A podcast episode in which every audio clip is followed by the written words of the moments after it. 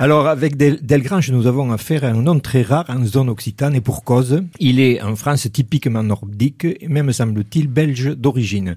Alors, pour vous donner un point de repère, une seule personne s'appelant ainsi vivait en Bigorre au début du siècle précédent une autre en Gironde, et c'est tout pour la zone occitane. Hein. Il est donc euh, très très rare chez nous. Je vais donc faire ce que je peux pour commenter ce nom, en rappelant toutefois qu'en l'occurrence, je ne suis pas dans mon domaine de prédilection.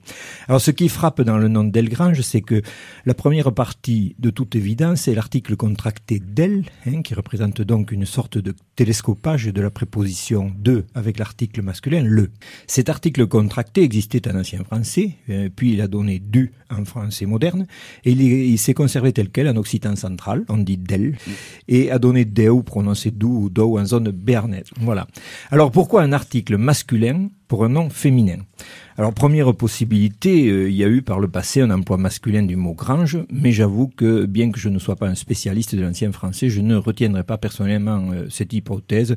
Grange vient du latin granica, qui était déjà féminin, donc euh, à l'origine. La seconde hypothèse, c'est que lorsqu'on a accolé l'article au nom, celui-ci ne désignait déjà plus le bâtiment, mais était déjà devenu un nom de famille. Il suffit de penser au nombre conséquent de personnes s'appelant Borde dans nos régions pour comprendre que c'était très vraisemblable. De même que le fait d'utiliser un article pour un nom d'homme, pratique populaire fréquente. Vous savez, on dit le Louis, le Laborde, et ici donc le Grange. Dans un tel cas, ce patronyme signifierait, selon moi, celui de chez Grange, le fils de l'homme appelé Grange échange.